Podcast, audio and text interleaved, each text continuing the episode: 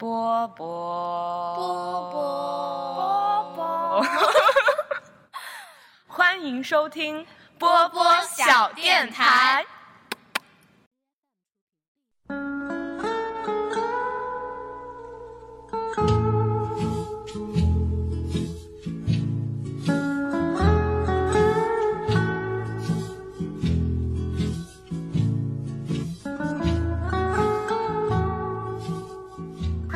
大家好，欢迎大家收听本期的波波小电台，我是宫田。我是六四零。嗯，然后这一期节目跟大家聊什么呢？就是啊，又是跟大家推荐一部综艺，哎也不叫推荐了，反正就是最近在看的综综艺，跟大家分享一下。宫田的业余生活，除了《请回答一九八八》这个综艺，对，那你为啥不聊？哎你，为啥不聊《请回答一九八八》呢？多么赏心悦目，让人开心啊！非要聊一个 这么糟心的节目。嗯哦，没事儿，你说吧。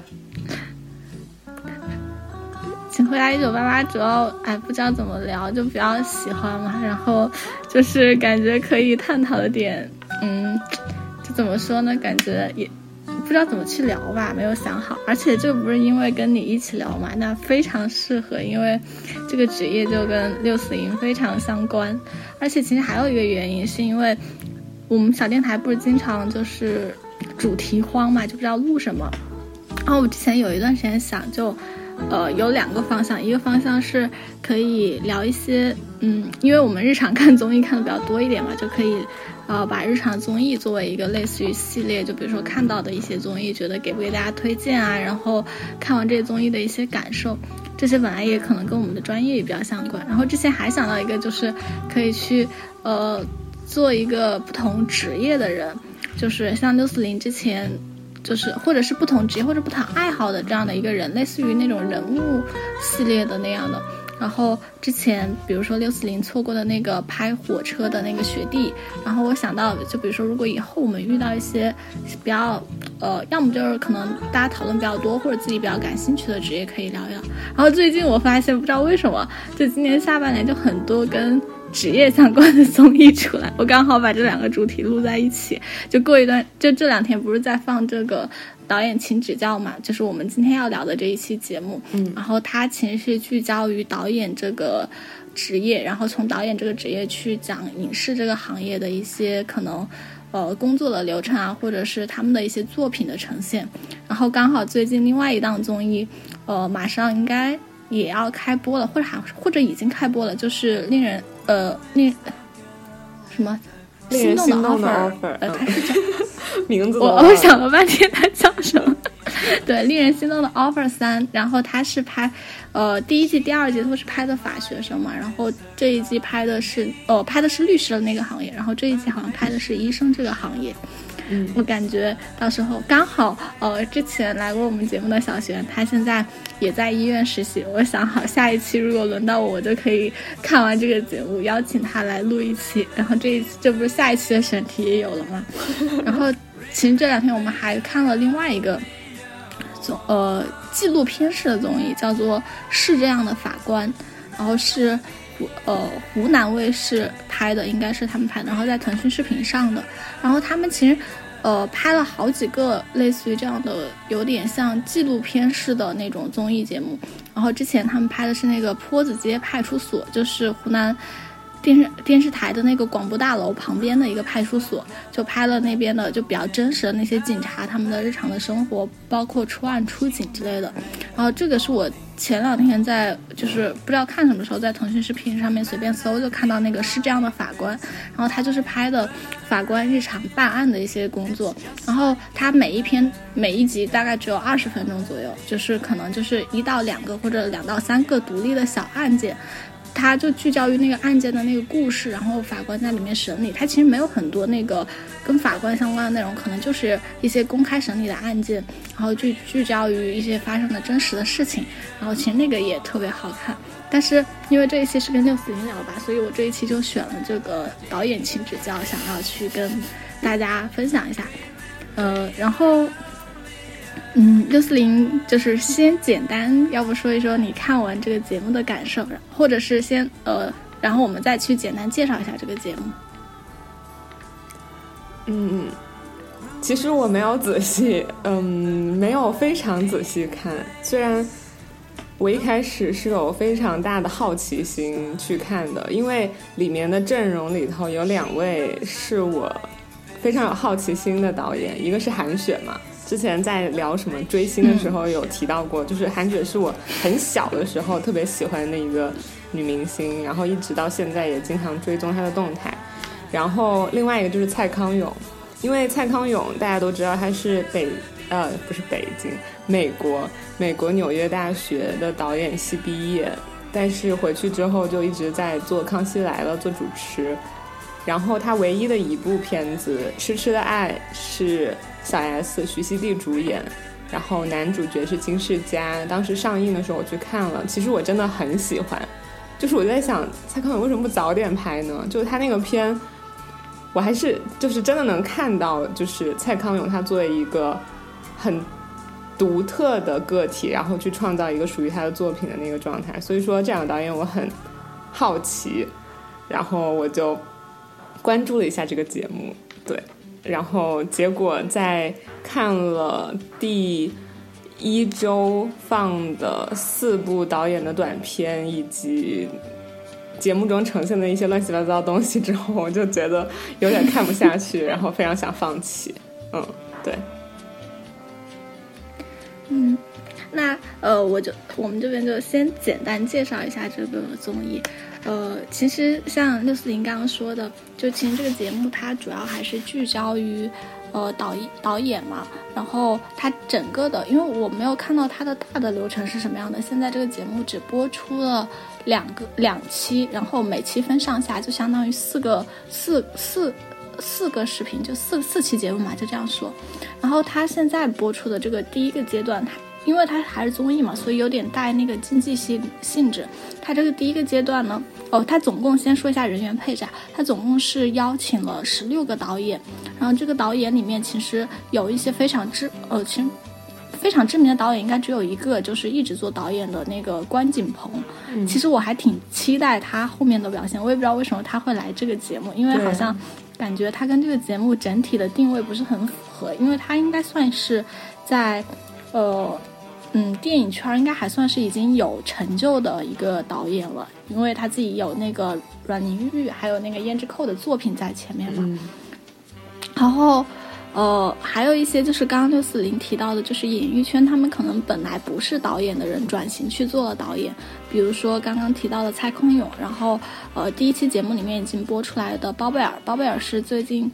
上了那个《阳光姐妹淘》这个电影，虽然我也没有去看，因为我每次。就是我不知道为什么，就是我有一点刻板印象，就是对于演艺圈的演员或者是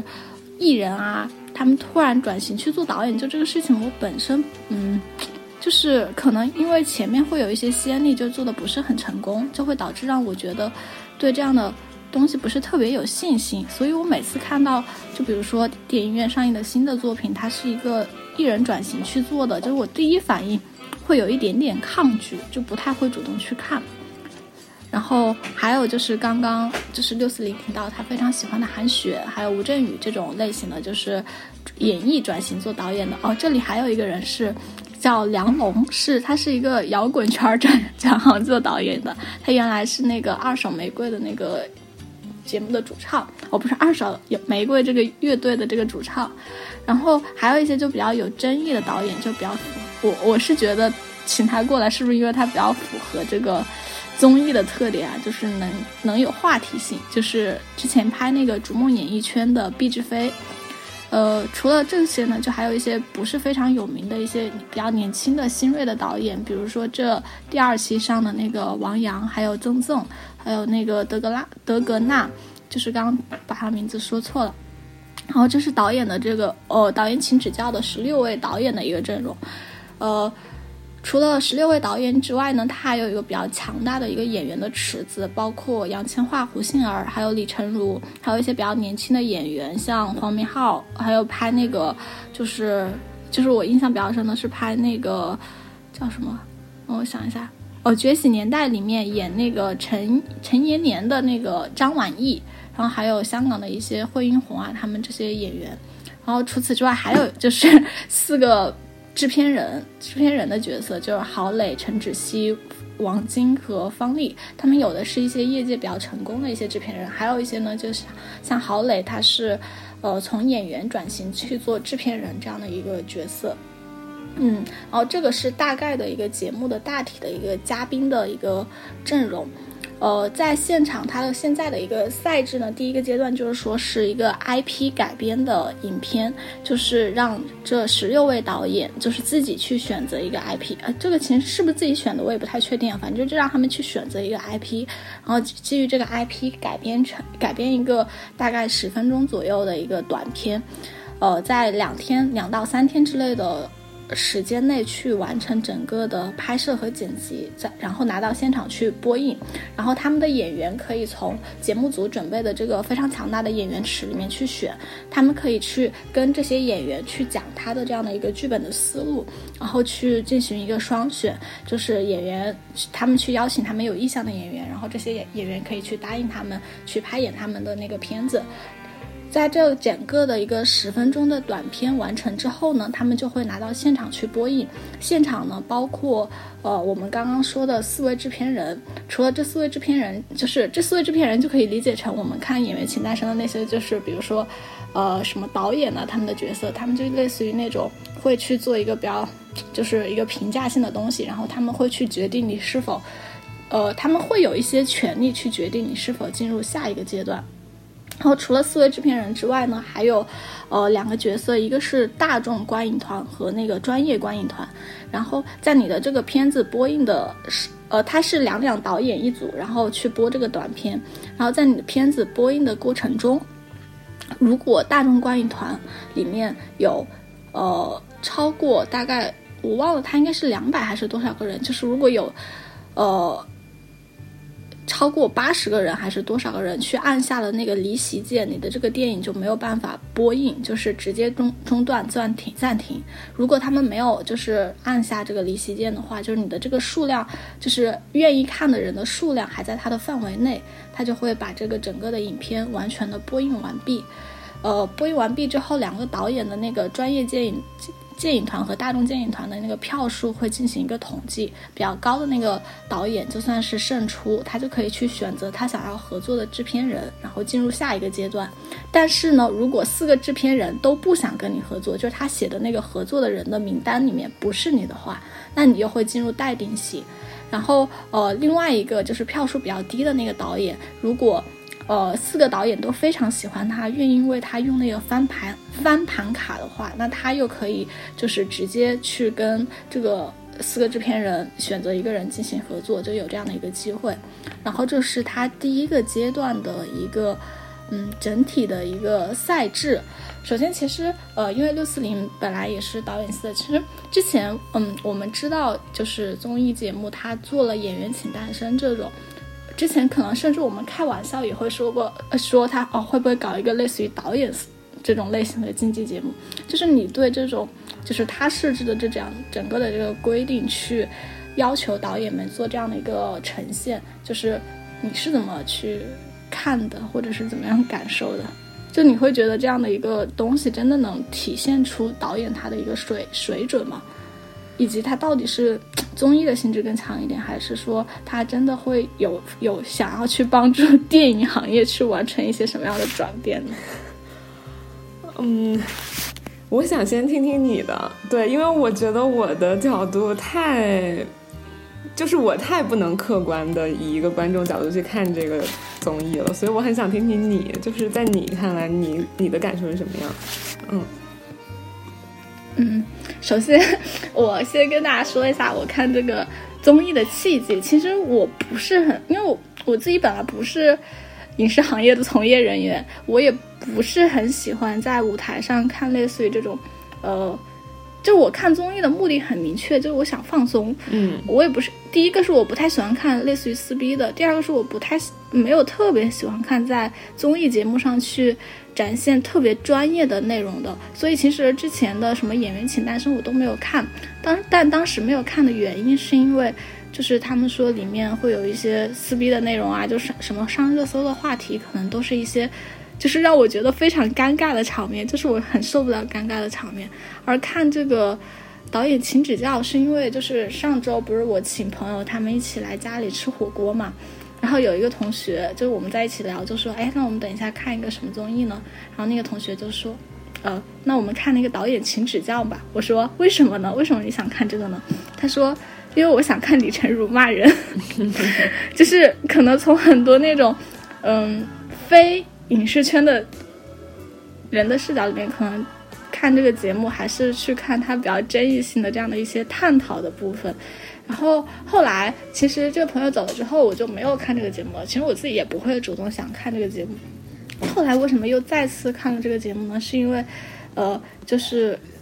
有有一些看到了一些自己可能比较关注的导演或者是演员，就比如说，呃，像。呃，刚六四零说你可能因为蔡康永和韩雪想看一下，但是我看到这个演员池里面有杨千嬅，然后这个制片人里面有郝蕾，他们可能是我好感度比较高的一些人，所以我就想去继续看一看这个节目。但看完之后呢，其实，嗯，我觉得我自己个人还是更多的去把它当一个综艺去看，因为，嗯，因为首先从。就是刚刚六四零说到第一点，就是我觉得现在我已经看了大概六个短片了，就是我看到第二期上了，就整体的话，我觉得，呃，质量不算特别的高，因为我觉得其实也可以理解，主要是他们给的那个第一个是一个命题作文，作文嘛，就是你要去改编一个 IP，然后第二个给的时间和。又非常有限，就两天之内，而且这些演员并不是说他们合作过的，就是有一些嗯，就是积累的演员，都是说现场去在那个演员池里面去挑。呃，第三个时长也有限制，就是说十分钟之内，可能的确这样的一个限制会，嗯，就是这样的一个比赛的这样的一种形式，并不能够去很好的保证这个比较高的品质的那个影片的产生。然后第二个，我是觉得。怎么说呢？就是我是因为我更多是把它当综艺看嘛，所以他们现场的一些讨论和争议我也去看了。因为有一些片子，就我自己也不知道怎么去评价，所以我也想去听一听，就是大众影评人啊，还有制片人，还有专业影评人，他们到底在探讨什么？他们到底在关注什么？然后他们，嗯，他们给我的感觉就是他们的争论的点。就让我觉得这个节目它的目的不是很明确，嗯，怎么？以及我觉得有的时候影评人他们说话也也很双标，对，就是他们对待不同类型的那种导演的态度是非常不一样的。首先先说第一个，为什么我觉得就是嗯，怎么说？就就是我觉得他们的标准不明确，就是我嗯。就是它这些影片里面，其实没有特别多非常新的什么类型。其实可能出现比较多的就是第一个就是叙事类型的那种故事的小短片嘛。第二个类型的可能就是，呃，像你还没有看到的第二期上梁龙拍的有有一点实验性质的短片，他就拍了一个那种纯黑，嗯，哦，你看了那个什么？就纯黑白的默片的那种。对，就是他们很多就是因为导演他的那个自己的那个。嗯，对这个影片的感受，他的审美不一样，他拍出来的作品就不一样，然后就会很多就会引发很多的争议，然后包括大众观影团他们的审美的感受，还有制片人他们去判断一个影片的角度，还有那个。专业观影团，他们去判，而且还不说这个专业观影团里面有非常，就是学院派的人，就比如说北影的老师教授，还有一些就是可能只是自媒体上，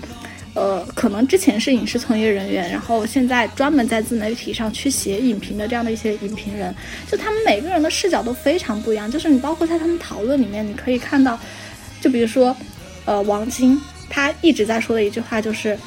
我的标准就是你的这个作品到底有没有取悦观众，就是我觉得你取悦了观众，在我眼里就是一个好片子。就是他就有这样的很强烈的这种制片人的视角，可能从商业的那种回报的那个投影率来考考虑。然后像专业影评人里面有些人他会非常去强调这个片子，就是有点给我的感觉就是这个审美是否足够高，就是有没有真的就是不流俗这样的一些感受。然后像梁龙的那个作品，它因为是一个纯默片的形式嘛，就没有语言表达，所以观众很很多时候是看不懂，所以观众他是。全场就我现在看到所有的唯一一个被中途停止播音了，因为很多观众全部都按下了离席键，然后大家就会在那儿讨论的热火朝天。但是我就很多时候觉得这种讨论，我不知道是不是有意义的，就是我不知道这个综艺它到底想要选出一个什么样的导演。就比如说你的这个导这个综艺，你说你想选出的是这种商业最卖座的导演，那我觉得就很多标准就不一样。就比如说像第二期那个王阳做的那个。很简单的一个非常简单一个片子，他们甚至说，就就李成儒用了两个字就觉得肤浅。他的一个选题就是说，一个女的能听到男性的所有的声音，心里面的声音，然后会发生一些什么样的故事。然后他选的那个切入点又是爱情，然后他又邀请到了杨千嬅去演，杨千嬅就演的那个角色，他啊能听到所有人的声音，然后听到的全部都是一些情情爱爱的小事啊。然后男的这个男的可能心里面渣男想的是。呃，什么怎么怎么怎么样？然后很好的男生想，就是就是在谈恋爱的时候想着怎么样对他女朋友好，然后就把这些东西呈现出来。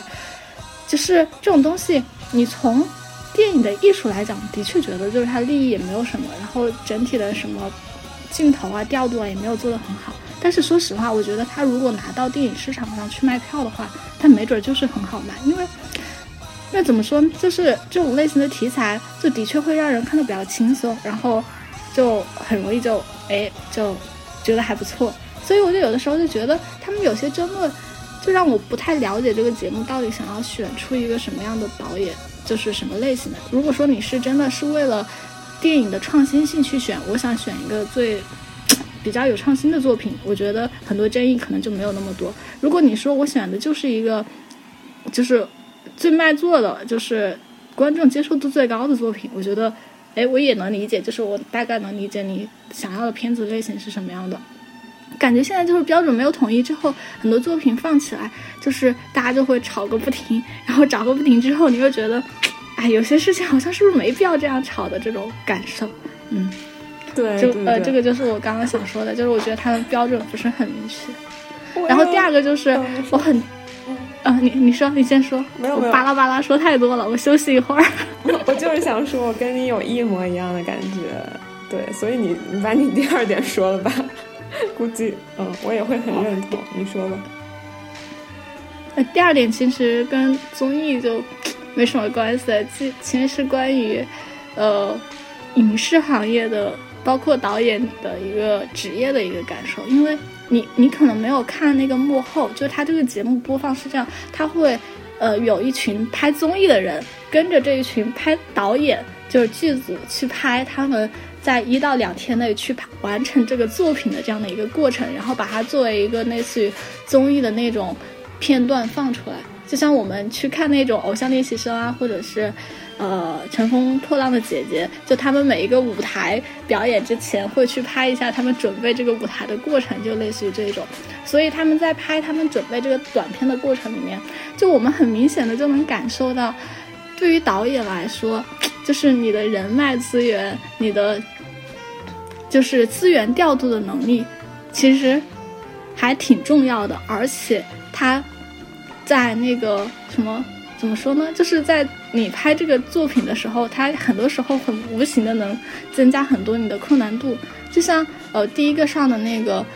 他是一个大学老师嘛，他去拍影片，就是拍他去当导演拍他的作品，就感觉就是，嗯，就整个剧组就显得比较的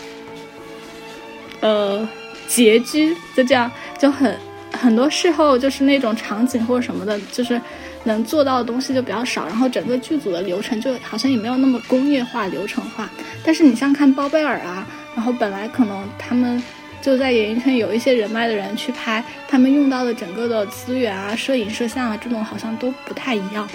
就是呃整个的那个场景的那种感受也不太一样。就比如说包贝尔一开始啊开开机的时候，所有人拍个大红合照，还给每个人发个红包，就这种就是我当做综艺去看的，就觉得其实啊，说就感觉对于嗯，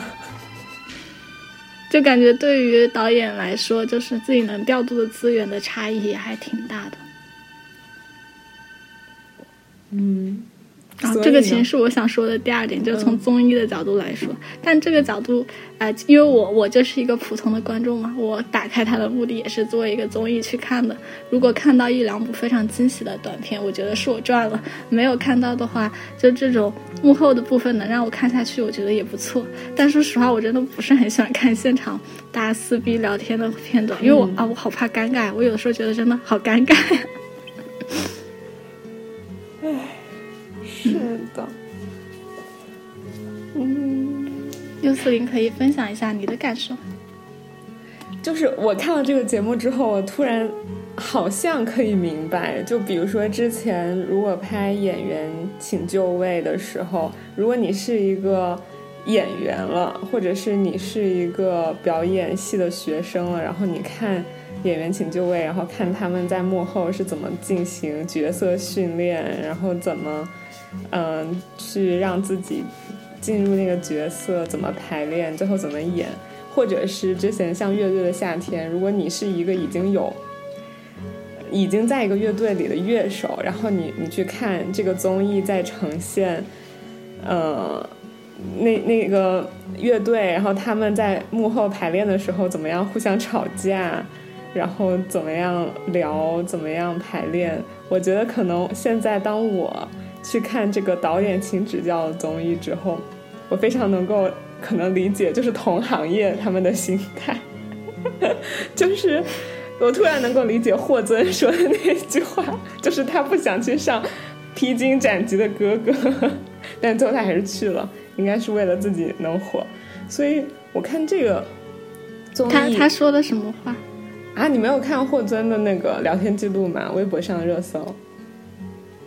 啊，没有，我我没有印象了，可能就他那个在跟他的朋友一起有一个微信群，然后微信聊天的时候，他就说，嗯，哎，具体的我也太我也不太记得，但反正他的意思就是说，他觉得上就是像披荆斩棘的哥哥这样综艺的那群人都是傻逼，都是为了钱，都是为了火去的，然后他绝对不会去，就大概这个意思，对，然后。我没有，我没有类比我自己，就是我觉得这些上导演请指教导演都是傻逼，我没有这个意思。但是我看到之后，我就会有一种，嗯，因为我我做过他们做的这些事儿，就是整个的导演的流程，从把剧本创作出来，然后。找剧组，然后找演员，然后到拍摄，然后包括到最后放映，放映完之后接受 critique，就这整个的流程我全部都经历过。所以说，当我再去在这个综艺里面去看他们经历这些事的时候，我确实觉得，就是综艺的程度过高，就是这个综艺团队他们想呈现什么，他们想呈现那些。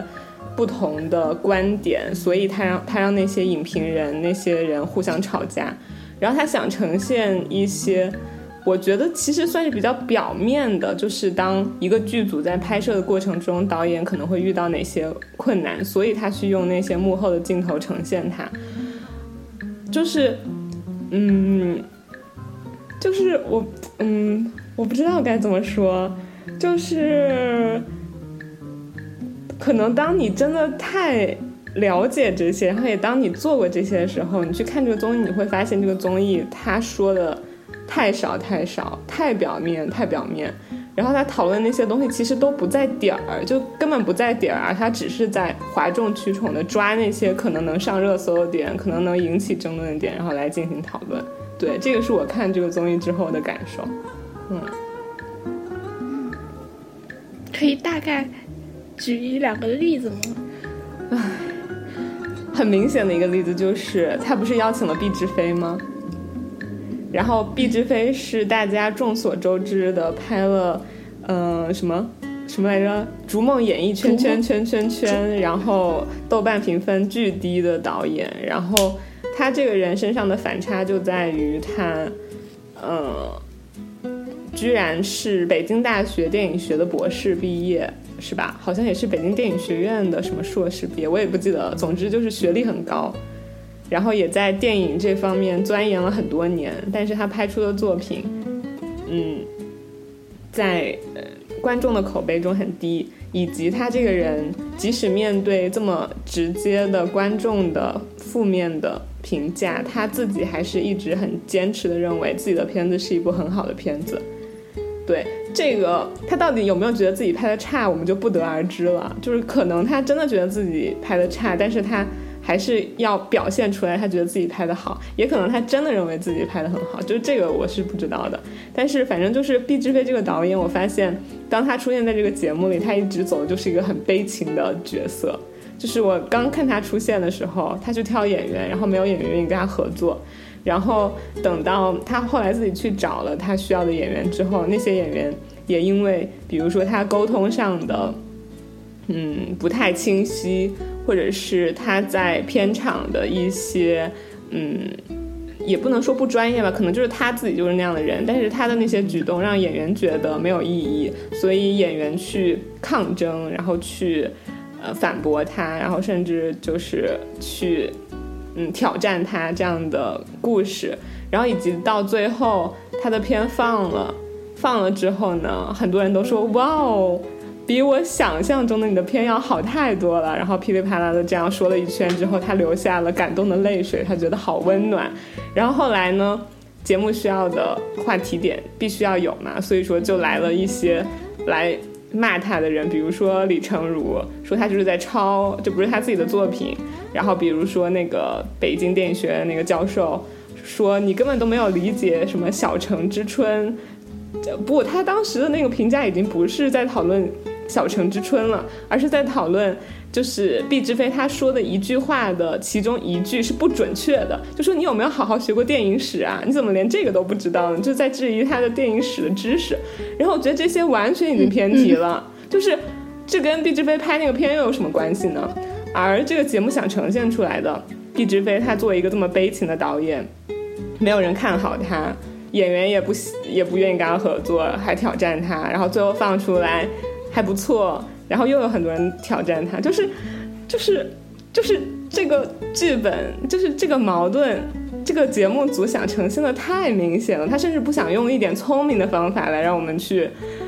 知道这些事情，他就是直接就这样做了。我觉得就是节目组很坏呀，就是很坏呀。就是他邀请毕志飞来，他让毕志飞做这些事，他记录下这些东西，他最终的目的就是为了微博上的这样一个一条热搜。为了毕志飞哭，然后让大家引起讨论，我觉得就我不喜欢，对，所以嗯就很生气，所以这个节目就让我看得很生气。然后嗯，梁龙那个片子，说实话，我看的时候我真的很喜欢，然后我也很想把它看完，然后但是看到一半就。停掉了嘛？因为有很多观众就觉得自己看不懂，然后觉得他一直都没有什么很叙事的东西，甚至没有台词，然后中途停掉了。我也很生气，因为我觉得这就是这个综艺的节目组他们很很明显的想要摆出来，就说这是一部实验片，就是也他也没有那么实验了，它其实就是一部非传统的叙事片，然后它的艺术性，然后和它的作者的，就是。作者性更强一点。梁龙，因为他本身是二手玫瑰的主唱，他不仅是当这个摇滚乐队主唱，他还去做了很多当代艺术的事情。他有自己的个人展，然后他还有自己的口红色号，还是个美妆博主。我觉得他是一个很典型的当代的艺术家，所以他的作品有他自己很经典的特质。我觉得就是很好，而且我看了他的那个作品之后，我也很喜欢。但是节目就是非要把他的片给中途卡下来。就是要引起这样一个讨论，就是说现在的主流的观众，大部分的观众没有办法接受这样可能有一点点先锋的艺术的风格的作品，然后就噼里啪啦又来讨论一通。我觉得这个节目组太傻了，就是就是干嘛呢？就何必要这样呢？所以对，就又很生气。然后也不止这些点了，还有很多点让我很生气。现在就只是先说这两个。你能感受到我的生气吗？我觉得你可以把你的生气都表达出来。哦，就你还想让我接着吐槽是吗？接着吐槽，还有什么呢？就是一开始的时候，我不知道你有没有看那个先导片，就是先导片是导演去邀请演员的那个部分，嗯，然后那个先导片就是每一位导演都出现了嘛，然后就很明显的就是这个综艺想要呈现导演在选角色的时候面对的种种困难，所以说呢就会先出现一两个导演来了之后，嗯嗯，我想想。哦，好像是曾赠，呃，曾曾曾赠是吗？曾赠吧。然后他一上来，然后因为他很紧张，他没有太去展现出他自己的自信以及他对他作品的自信，所以说就导致没有演员愿意选他。然后这就是很典型的展现了一个，就是当导演在 critique 自己的作品给演员的时候，非常的紧张，没有很直接的呈现之后导致。演员不知道你的作品想要表达什么，然后演员没有对你产生兴趣，所以演员不愿意跟你合作，就是其中一个很典型的。然后另外呢，他把韩雪放成了一个很典型的例子，就是一个什么背景很强大，然后在这个演艺圈人脉很多的，因为他剪了韩雪，他去表达的时候，他就说，就是为了让演员们有一份。安心。然后呢，我想跟您说，就是我这个短片，我的摄影老师是会请张艺谋导演一直合作的，好像是赵小平摄影吧。然后他甚至也提名了奥斯卡最佳摄影。然后呢，我的音乐是和业界很厉害的韩红老师一起合作的。然后就他把韩雪当成了这样一个，就是用自己的就是团队的背景，然后来去吸引演员的这样一个典型。然后呢？蔡康永，蔡康永我就不用说了。蔡康永我在节目之前已经跟你吐槽了，他怎么邀请李成儒，李成儒都不答应。嗯，然后以及还有什么？还有嗯，包贝尔讲他故事的时候，然后让演员哭了。然后像那个呃，杨子姗她的老公叫啥来着？杨子姗她老公，反正就是杨子姗她老公和吴中天吗？对，吴中天，吴中天和吴镇宇，然后他们去邀请演员的时候，让演员去试戏，就是这些确实展现的，就是当你作为一个导演，然后你要去邀请演员的，会发生的各种各样的事情。但我不知道为什么我看的时候，我就会觉得，就是我就想抓头发，就是嗯。可能还是因为离自己太近了吧？对，就是，嗯，你会觉得，嗯，当把这些所有的步骤放到这样一个综艺里之后，明明有很多很自然的东西都变得不自然了，然后有很多其实就是导演应该去做的事情，然后被这个综艺赋予了一些更多的意义，而这个意义它并不一定是，嗯。好的意义，它有的时候甚至可能会把人的想法带偏，就是让人去关注一些可能并不太需要关注的东西。对，所以我就觉得，嗯，就是想呈现导演这个职业很好，但是是应该这样呈现的吗？而且，并且，其实每一个导演他们的工作方式、他们的性格都是特别不一样的。然后你通过这样的。综艺的方法，然后来去激化一些矛盾，凸显一些矛盾，然后，嗯，让大家从这种综艺的矛盾当中去了解导演这个职业，真的是对影视行业有帮助的吗？我不知道，就是我总觉得这个节这个节目在把观众带跑偏，嗯，然后以及，嗯。说实话，我没有觉得这些短片的质量。哎呀，我不知道该怎么说，就可能是因为我，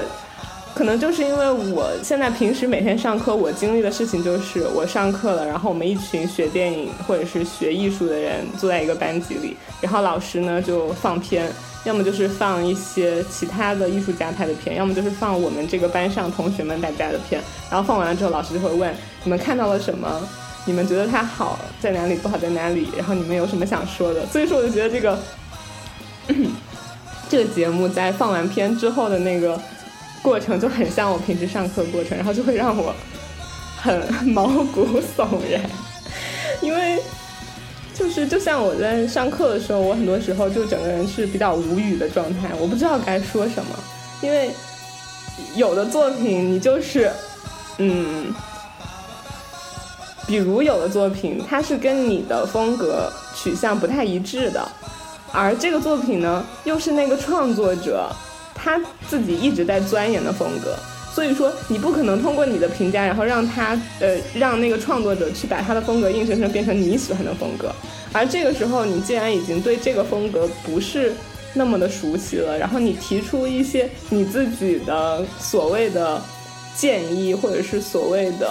嗯好或者不好的评价，对他来说其实又是没有意义的。我觉得这就是之前宫田你说的，就是标准不不一致的问题。就是嗯，就是像影片啊这个东西啊，艺术啊这个东西，每个人都会有自己最主观的想法和态度。而且我已经努力的在看这个综艺的短片的时候，把我自己变成一个只是单纯观众的视角去看了。我没有加很多，我是学电影，然后我知道他是怎么拍的，怎么写的剧本，怎么那个指导导演演技这样去看的。我就是单纯一个很观众的视角在看了，但我仍然在看完之后觉得这个综艺它所呈现的，看完之后的那些 critique、那些讨论和那些。嗯，建议也好，批评也好，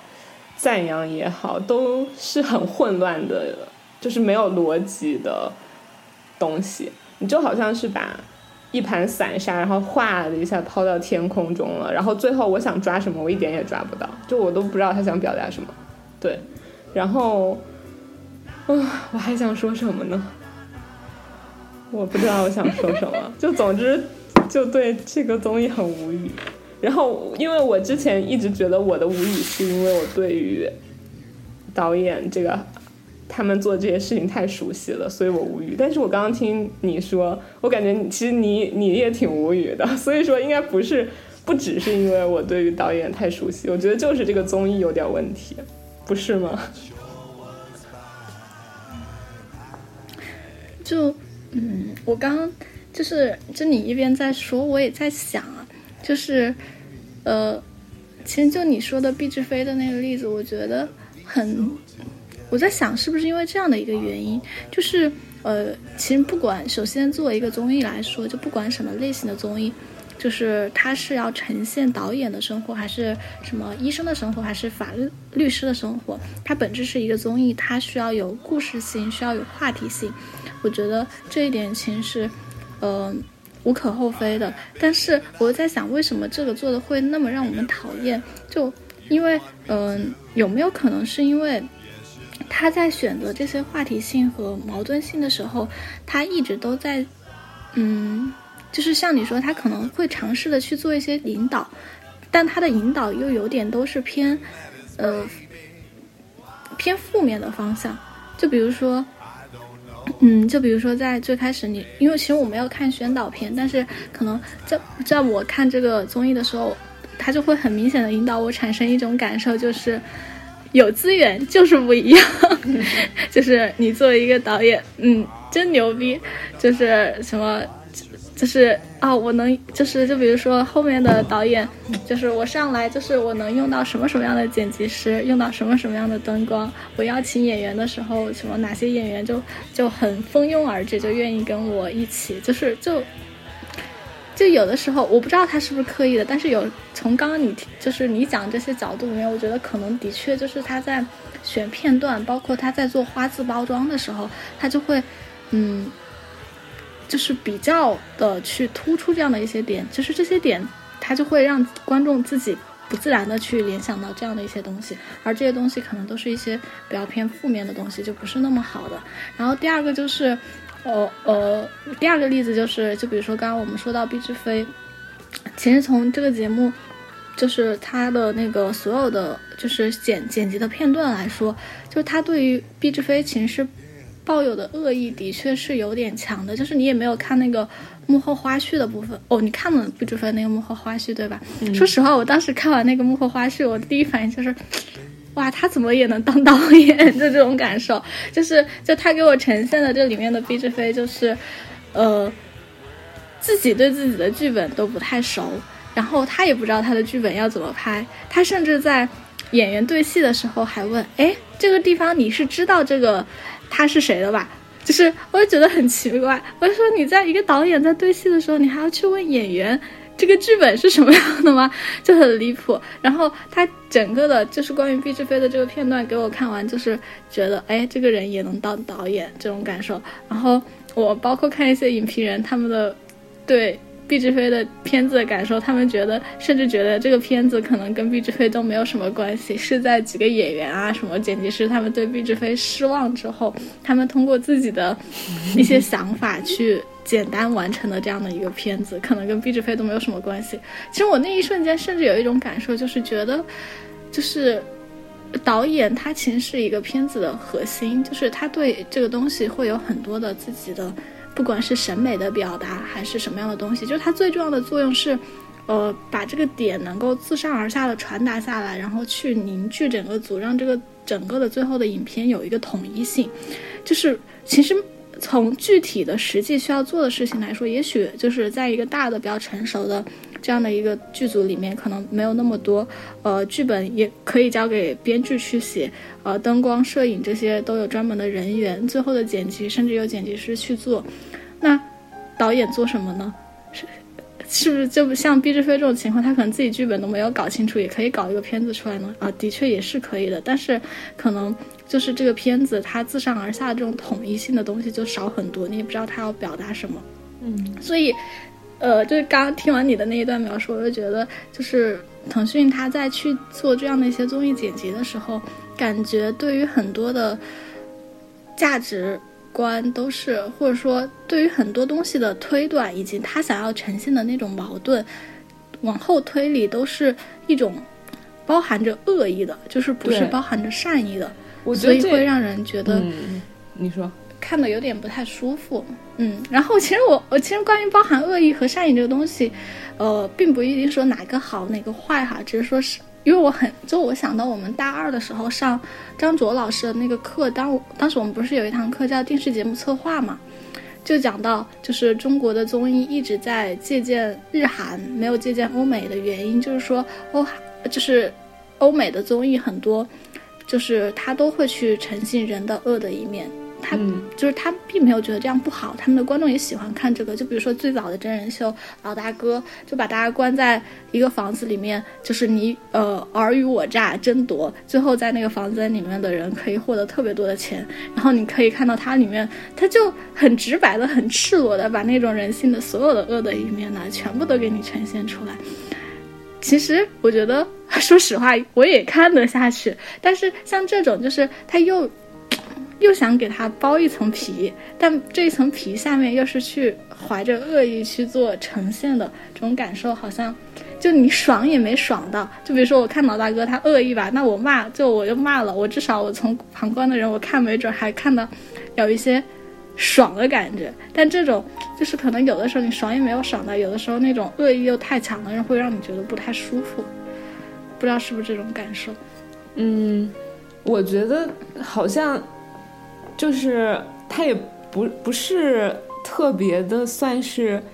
嗯呈现出人性的恶或者人性的善，因为我觉得他只是呈现出了这个节目组的。讨厌，就是这个节目组的恶，就是因为我觉得像老大哥那样的节目，他是在讨论人性啊，然后他是在把人性的那些恶的地方拿出来，而在这个节目里面，他去剪，嗯，毕志飞他可能在幕后去做导演的那些地方，他呈现的是毕志飞的蠢，他想呈现的是毕志飞他可能没有。一些专业的技巧，然后他蠢，他傻，他做不了导演。那这个其实是这个节目组的恶呀，就不是毕志飞的恶。嗯，所以我不知道，我就觉得这个节目的这些剪辑很多地方都如此明显和直接的，就是在体现这个节目想要引导的东西，然后。而这些东西是在这个节目组去利用来参加的这些，无论是导演也好，演员也好，还是那些制片人、观众也好，就是是在利用他们，然后通过利用他们而去诞生这些话题性的，然后这个就让我很不喜欢。嗯，嗯，对，所以 其实你刚刚在说这些，我又想到《披荆斩棘的哥哥》，我突然觉得就湖南卫视。有的时候，他做综艺能做的比较好的一个点，就是在于他其实不管是对嘉宾还是观众，他都是抱着善意的。嗯，可能即使这个人不喜欢，我也是去抱着善意的。包括之前，呃，呃，当然这个不喜欢只是我们的主观推断，就是就是只是基于刚刚就说腾讯对毕志飞这个，可能他也不喜欢。他呈现的也的确是这个人不好的东西，其实他也没有太多的去考虑这个东西出来之后对这个人会有一些什么样的影响。但像就是芒果台，他可能也会去呈呈现一些矛矛盾冲突的东西，但是他会在后面又巧妙的帮你圆回来，就是告诉你这些都是生活日常的，这些人还有非常多很可爱的一面的这样的一些东西，去就是就是你整体的观感上来说，你觉得他对嘉宾是抱有善意的。嗯，这种感觉，然后呈现出来的他们的，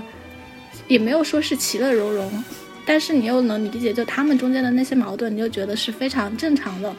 呃，他们其实每个人都是有可爱的点的，就这种感觉。嗯，所以感觉，哎，湖南卫视还是挺挺厉害的，就芒果台的综艺还是挺厉害的。嗯，对，嗯，那。呃，回到导演请指教的这个上面，就是呃，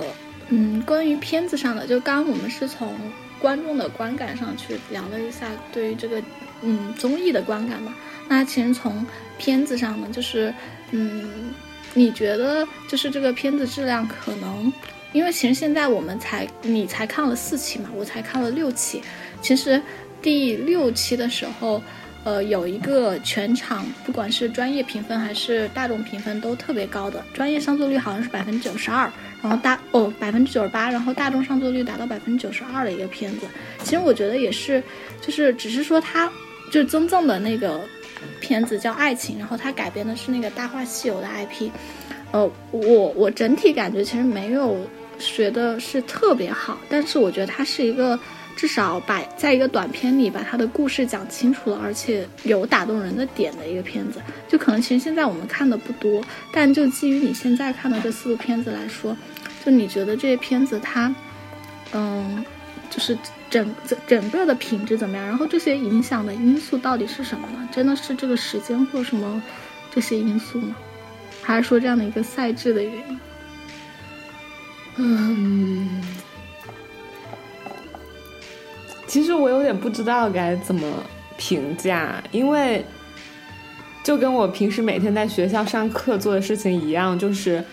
老师放偏了，然后同学放偏了，放完了之后让我们评价。我有时候真的不知道该怎么评价一样。我首先我在看这个节目的时候，我非常想说一点，就是我真的很羡慕，就是就是当他们。上了这样一个节目，然后他们自己写的剧本，然后拍出来的片子，剪出来的东西，可以在这样一个平台上让这么多人看到。就是虽然刚刚骂节目组也骂了吧，但是他们节目组故意炒出了这些话题度，就会导致很多人可能点开微博热搜之后想看嘛，就想看，哎，这到底是个什么东西，炒了这样一个话题。所以说，就无论是。认真看这个节目的人，还是从微博的热搜吸引过去的人，这些都是人。然后这些人，他们都可以去看到这样一部由创作者做出来的作品，不管他对于那些观众来说是好是坏，但他去看了，我觉得我很羡慕这一点，就是因为我觉得现在其实很多人在做电影，然后甚至更大一点说，很多人在做视频媒介的艺术作品。而这些东西不一定真的能被很多人看到，嗯，然后，对啊，然后包括像现在一些嗯短视频的冲击，一些 YouTuber 啊、B 站的 UP 主的冲击，其实导致嗯，很多就是他们想要去做这一类艺术叙事表达的作品，很难有机会去占据人们哪怕这么一点点十分钟不到的时间，然后让大家去看。对，就是大家有空可能就去刷刷短视频了，有空可能就去看自己平时看的 UP 主了，但是不会选择去看一部短片，或者是看一部电影。所以说，就我真的很羡慕这些人，他们拍的东西 可以被大家，可以被这么多人看到。对，就所以我觉得，其实做到这一点，就对于我来说都已经很很知足了。至于之后引起的讨论是好是坏，大家有没有扯偏，有没有跑远跑题，然后还是在说什么，其实。没有那么重要吧，就是当我作为一个我也是在做自己的片子，然后再去拍它，然后剪辑它，然后放映的这样一个人来说，就是我我就是非常强烈的有这样的一点想法。然后，嗯，对，但是又回到我之前一开始吐槽，就是当我变成一个观众我来看这个综艺的时候，我又会觉得，就是除了那个放映他们的短片之外，那些讨论就很。就像你说的，没有意义。虽然好像也没有什么东西有什么意义，但是他们的那些讨论是极其的没有意义。嗯，然后，嗯，说到评判标准这个问题，我想想，嗯，其实说白了就是你觉得是什么样，那就是什么样。就是你看的人，你作为观众，你觉得他好，那他就是好；你觉得他不好，那他就是不好。对，你觉得你不能投入他，你觉得他拍的烂，那他就是烂。我觉得这这就是标准，所以我也没有办法说这个片子它到底是一部好片还是一部烂片。我只能说，我看了它之后，我觉得它好，它给了我哪些共鸣和触动，然后我能说出它好的地方，然后我想推荐给你，那可能这个是我的评判标准。嗯，对。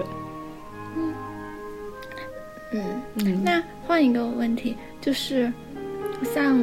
现在如果有这样的一个综艺，你会期待在这个上面看到一些什么呢？就不管是导演，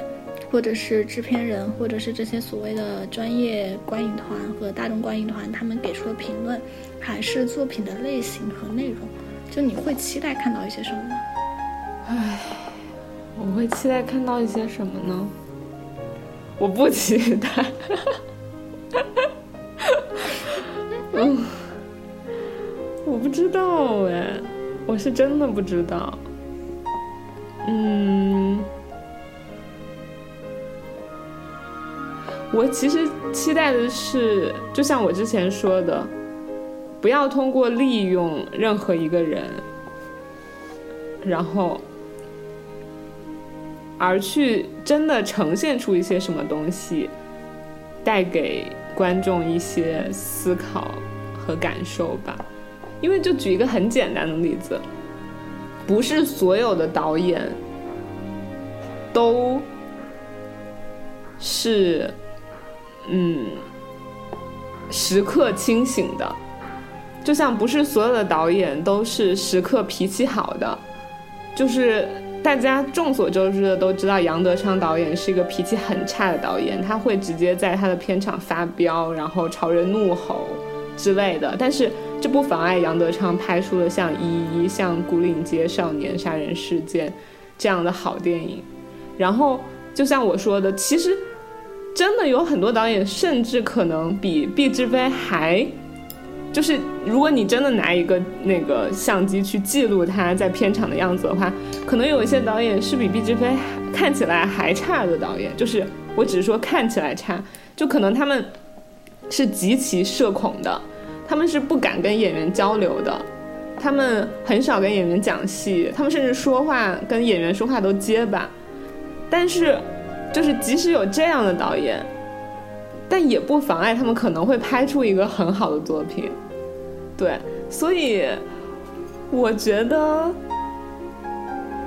可能我期待的就是一个不去引导观众、不带有任何有色眼镜和偏见的记录吧。就是我觉得，嗯，那样的记录才是对所有人，无论是观众还是参演者最公平的。然后以及我觉得你最后你就是拿作品说话吧，这才比较重要。就是不要连作品你都不把它放完，就是因为你想要去制造什么普通观众看不懂太艺术性电影的话题，你就把它中途卡了。我好生气。就是我觉得最关键的就是导演创作出来的作品，他的片长什么样不重要，他是不是看起来不像一个导演不重要，重要就是他最后创作出来这个东西。就无论他前面经历了多少，可能这个片全都是他的摄影拍出来的，跟他一点关系没有。但是最后，这就是他的片了呀。就是当你真的你作为一个观众去看一个作品的时候，你不会知道那些幕后的东西啊。这个片才可以代表一切。所以说，我觉得应该或许啊，如果我要重新的把这个综艺揉碎了，然后再重建的话，我觉得作品应该是摆在最重要的地方。所以，怎么样通过一个最好的方式呈现那个作品？怎么样通过呈现那个作品之后，让我们第一时间的想清楚我们自己对这个作品的评价？我们觉得它是好是坏？我们觉得它的观感怎么样？然后下一步才是导演怎么去解读它。那些专业一点的人怎么去解读它？然后和你一样都是观众，但是是跟你不一样的人的观众是怎么解读它？然后这些观点，然后你再来看。然后我觉得最最最最不重要的就是幕后了，就是这个导演是怎么把这个东西拍出来的。嗯，对，就是这是我自己的排序。但是我也很能理解，因为这个节目它不是就是想展现导演这个职业嘛，所以他就要拍那么多幕后。但是反正我觉得就很无语。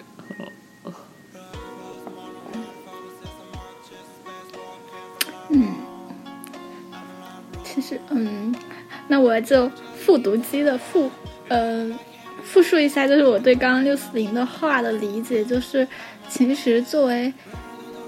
呃。作为一个导演，他在真人秀里被人喜欢的特质和他是否是一个好导演的特质其实是不太一样的。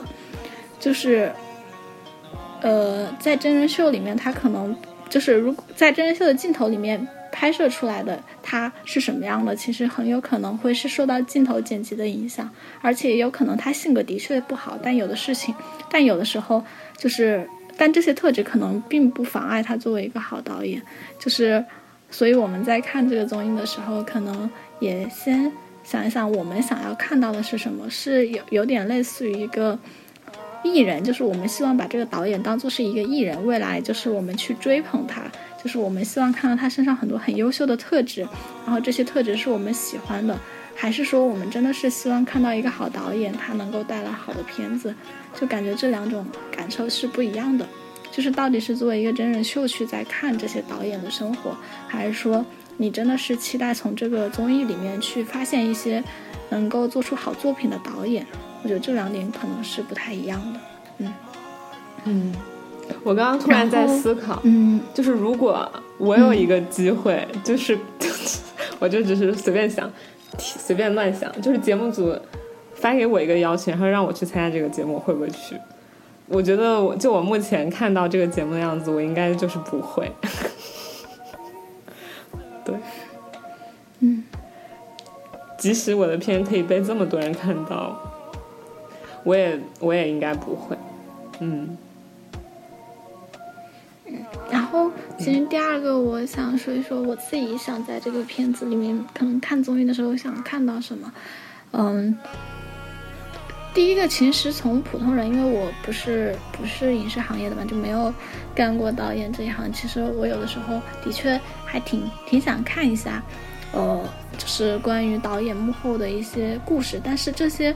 其实大多数就是如果不是在综艺里啊，就放在日常生活里，就我看到一部我很喜欢的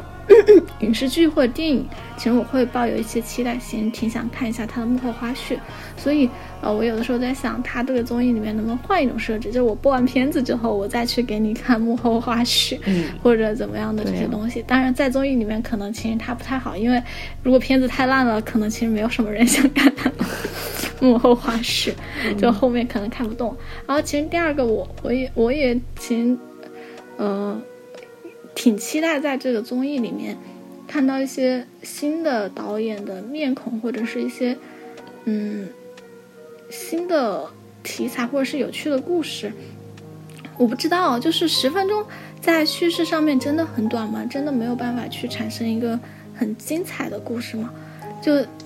的确，反正现在看的六个片子里面，我觉得十分钟里好像的确没有看到一个，呃，就是的确让我觉得比较惊艳，或者是比较有有，就是能特别的有趣的东西。就好像暂时是没有看到的，但是我觉得很神奇的就是，我突然发现影视行业女导演还挺多的。我我这个是作为一个旁，就是题外话，就是我在看的时候，我有的时候很很容易带入你跟阿青，不知道为什么，我想，哎，刘思玲和阿青在幕后当导演工作的时候就是这样嘛？巴拉巴拉，你可以去问，感觉你可以去问大大雪，大大雪见过，大大雪在我的剧组帮过大大雪是谁？傲雪，傲雪。哦哦哦哦，突然一下子没有反应过来，嗯，就就觉得呃。而且，其实我看到女导演有的时候，我还挺希望看到他们能够带来一些不同的视角的东西。但是，其实现在好像也没有太看到，嗯。所以，其实后面可以看一看有没有新的有趣的人，或者是新的有趣的片子。毕竟现在才播了两期嘛。嗯，而且其实说实话，就在关于这四位制片人，其实我们刚刚聊的比较少嘛，就是郝蕾、陈芷溪、方丽和那个王晶。呃，因为像我们刚刚说的，就这个节目它其实没有很明确的给你一个所谓的看片的标准，而如果节目它没有一个很明确的标准的话，呃，从个人喜好和审美上来说，其实每个人的差异都非常大。就比如说，我可能有的时候更喜欢看故事片，但有的人可能更喜欢那种实验片、先锋片这种类型，它的这种讨论可能不太有意义。但是，呃，就是抛开所有的对于个人的那种，嗯，审美的东西、个性化的东西不谈，我还挺欣赏那种自己的内在逻辑很自洽的，呃，也没有很自洽，就他有一套自洽逻辑的人。就然后我又想到这个地方，我又想到王晶跟方丽，他们俩就真的很自洽，就他们俩想要什么，我感觉就很明确。就王晶一直在说。那我问一下，那你觉得向国强他自洽吗？他的逻辑他也很自洽呀。向国强就是第一个哪吒那个片。嗯。就是你说他的，就是我现在没有在讨论作品啊，就是只是从制作人来讨论，就是。像我想说实话，他说啥我都不记得了。但是如果他是作为导演的话，就是看他作品，我没有特别喜欢的感觉。嗯，就是看导演的时候，可能有的时候看的还是作品吧。对，所以我就是你说他逻辑自洽是指啥？就是他可以把他的作品为什么这么拍，为什么那么拍，他说的头头是道，他自己说的逻辑自洽，但是他作品拍出来就是没有让人觉得好呀。然后我刚刚想说逻辑自洽，就是我很想 Q 一下王晶和方丽，我觉得这两个人真的是，嗯，挺好的，就是他们的这种好，就是他们好像就是我也 不跟你装，就是我就很明确我要什么，我也不包装我自己，嗯，就王晶就仿佛说，我就是要取悦观众的片子，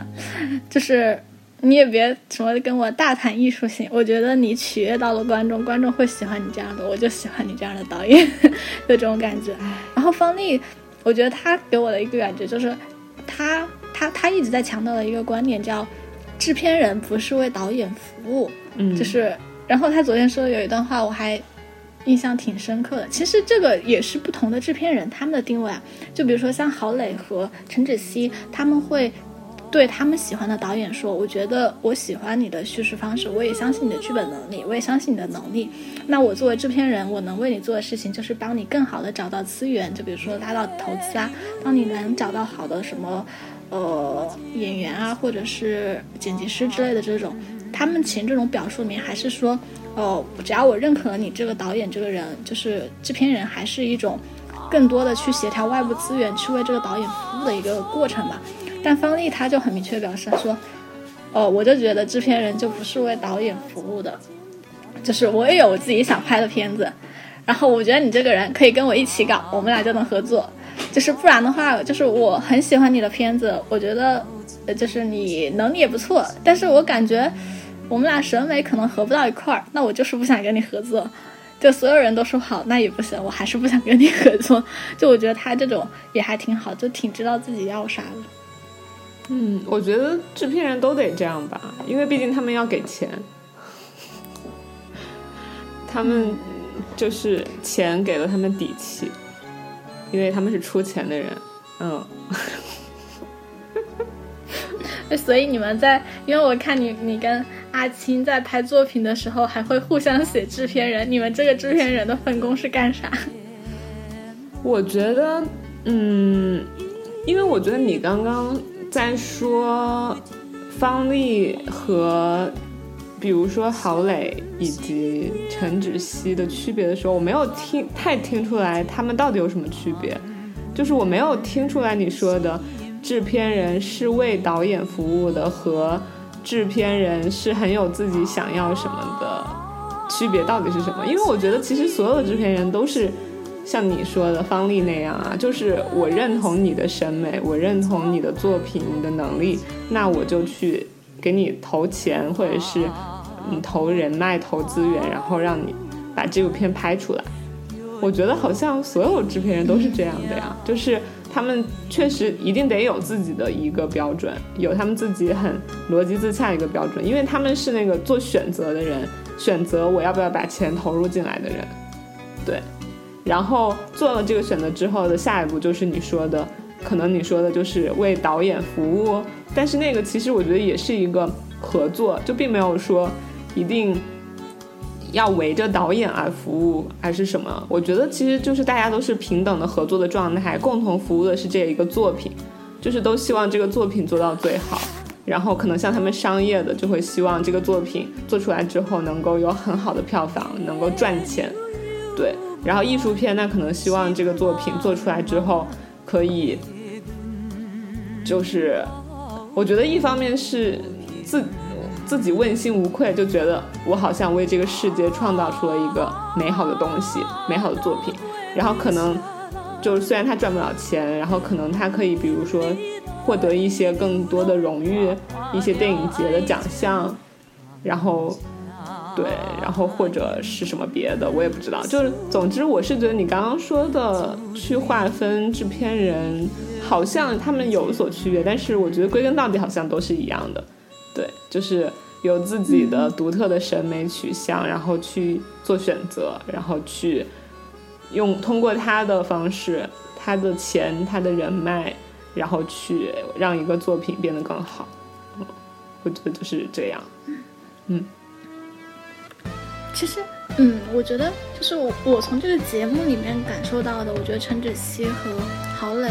和方丽还是有有一些区别，就是从他们向外的那种表述里啊，其实，呃，就是在刚刚你说的时候，我想了一下，其实我在想，这个是不是就是之前好莱坞说的那个制片人中心制和导演中心制？就陈芷溪和郝蕾给我的感觉就是，呃，在大的前提，就是我们的审美一致的前提下，呃。你你的这个作品怎么拍？你有你的想法，就是我觉得 OK，就是我不会去太干涉你的想法，就是我看好的是你导演的这个人，然后我再去给你找外部的资源，就是外部的资源交给我，但是这个内部的这个片子具体是什么内容，就你自己定。但是方丽他给我的感觉不是，就是他他他很明确说，就是我有我自己想做的东西，我觉得这个东西可以搞，我就找你来帮我搞，然后我当制片人，就是。感觉他是有带有很强烈的自己的想法和意愿在里面的。然后我记得昨天还是 就是有一期节目里面，我不知道我我不知道是毕志飞还是那个王阳的，就是他们俩的那个片子是，就是拍出来在整个现场的那个就是评价都是比较低的，就。觉得不太好，但是他们后来在讨论讨论着，好像是那个毕志飞的小城之春吧，就是他们后来又讨论到了一个说新时代，就是他们之前不是说那个价值观，就小城之春的那个故事，三个人那个女性的呃意识的崛起什么的，但是在那样的一个传统的年代，就是他们会存在一个，就比如说我得重病了，我把我的妻子交给另外一个人去照顾，然后他们就讨论，那在新的一个时代，就是。还应该是这样的一个主题吗？是应该是什么？这个女性去娶另外一个男人这样的一个主题。然后他感觉是自己聊着聊着，就突然觉得这个这个东西这个题材还挺有意思的。他我他好像对毕志飞还说了一句：“我觉得这个可以搞，如果你想搞，我还是愿意跟你一起搞的。”就这种感觉。就他说这句话给我的感觉就是，呃，好像在他那儿，就是他有一个自己很明确的想法之后，这个导演只是去帮他实实实。现他想法的一个，呃，就是会以制片人为中心吧，就是这个导演他的整体的意识没有那么强，好像更多的是去帮他做一个他的想法的具象化和实现，就给我这种感觉。嗯，我不知道你有没有印象他说的那个话，我忘记了是对毕志飞说的还是对汪洋说的。嗯，关于你刚刚说，我想说两点，就是一个是。嗯，就是我，一个是我好像还是没有太听出来区别，因为在我看来，这只是，嗯，这这两个人或者这三个人他们性格上的不同，就是可能方丽他会去很直接的表达出他的审美取向，以及他认同毕之飞他这个作品传达出的这个所谓的思想也好，或者是内容也好，就是他。Get 到了毕之飞这个作品，比如说他想要传递新时代的女性怎么样处理这样的困境，然后他觉得这个主题很有意思，然后他就说这是我想做的东西，所以他这么去跟导演说了，然后呢我要跟你合作，你来跟我做。但是说白了，这个东西也是毕之飞提供给他的呀，就是我觉得如果没有导演的作品的话，他不就是方丽他不会确定说这是我想做的主题。所以，可能我觉得宫田，你的意思是说，方丽她自己脑子里有很多个她已经想做的想法和主题了。比如说，她说我想拍一个，嗯，就是史诗的魔幻片，然后这个史诗的魔幻片一定要呈现出，嗯，比如说人类可能在一百年之后的社会的样子是什么样。然后呢，他的这个想法在方丽的脑海里有了，所以说他再去寻找有这样同样。想法的导演，然后他再去让那个导演帮他做这个东西，这是你的意思吗？对对，但是在我看来，就是我还是觉得必须得那个导演他有了这样的想法，他有了这样的创作的能力和作品，才能够让方丽就是即使他脑袋中有一百个他想要做的东西，但是必须得靠导演点亮他。他才能够把他那一百个东西中其中的那一个点亮，然后去把它做出来。所以说，我想说的就是，嗯，在我看来没有太大的区别，就是可能，嗯。宫文田说的是方丽，她的脑子里有一百个想法，然后她看到了一个在这属于这一百个想法中的一个导演，然后就去点亮其中的一个想法，然后慢慢慢慢把这一百个想法点亮。然后可能对于郝蕾和陈芷希来说，是他们的脑袋里可能没有想法，但是他们有一双眼睛去发现那些导演的想法，然后那个导演亮了，然后他们发现哎这里亮了，然后又觉得这个亮跟他们脑子里可能没有的东西。很符合，就是那个光亮能照亮他们的脑袋，所以说他们就选择跟这个导演合作。就是在我看来，这是没有太大差别的，只不过是，嗯，怎么点亮而已。因为最终的结果都是，嗯，导演的那个想法来了，然后把制片人脑袋中的这个点亮了。对，然后我，对，所以我就觉得，嗯，在我看来，只是表达方式的不同，就是说白了，最终的。结果没有什么差异。然后，我想说的第二点就是关于一个制片人他到底应该在一个艺术作品他的创作方面有多大的掌控力？这个我觉得才是体现一个制片人他是好还是不好的标准。就是你可以说，像方丽这样的人，他有很明确的自己的取向和自己的判断。那如果他把他这样的取向和判断非常强制的用在了艺术创作，就是用在了导演他整个艺术创作的过程当中，未必是好的。就比如方丽，他很知道自己这部片想要一个什么样的演员，所以他去影响导演选角。他说你一定要用这个角色，一定要用那个角色，或者他去影响编剧写剧本。他说你这个情节不能够这么写，你这里必须要加另外一个情节。如果他去影响了。嗯，就是拍摄的时候要用什么样的相机，要用什么样的灯光，要选什么样的场景，以及最后剪辑的时候该怎么剪，可能我觉得就是作为一个手上握有钱的人，因为现在确实就是当你有钱的时候，你你是有更多话语权的。他作为一个有钱的人，投入钱的人，他可以去做这些改变，然后做这些掌控的事情，但这个一定是好的吗？我打一个问号。我觉得制片人他是需要对作品有自己的把控的，但是他怎么把控？他把控的程度是多少？他是不是选了最合适的班底？他选了最合适的导演、最好的演员、最好的摄影，而让那些最好的人去做他们专业内最他们自己最好的事情，而不是通过自己来去直接掌控这些可能自己并不专业的事情。我觉得这才是判断一个制片人是不是好坏的标准，对，所以，嗯，对，我想说的就是这个，就是我觉得可能不是说所谓的他是不是脑子里有想法，然后是不是他让这个片子变成了制片人中心制，还是导演中心制，我觉得最终还是要看呈现出来的作品说话，嗯，对。方丽，他对啊，就是我我，嗯，你说，你说，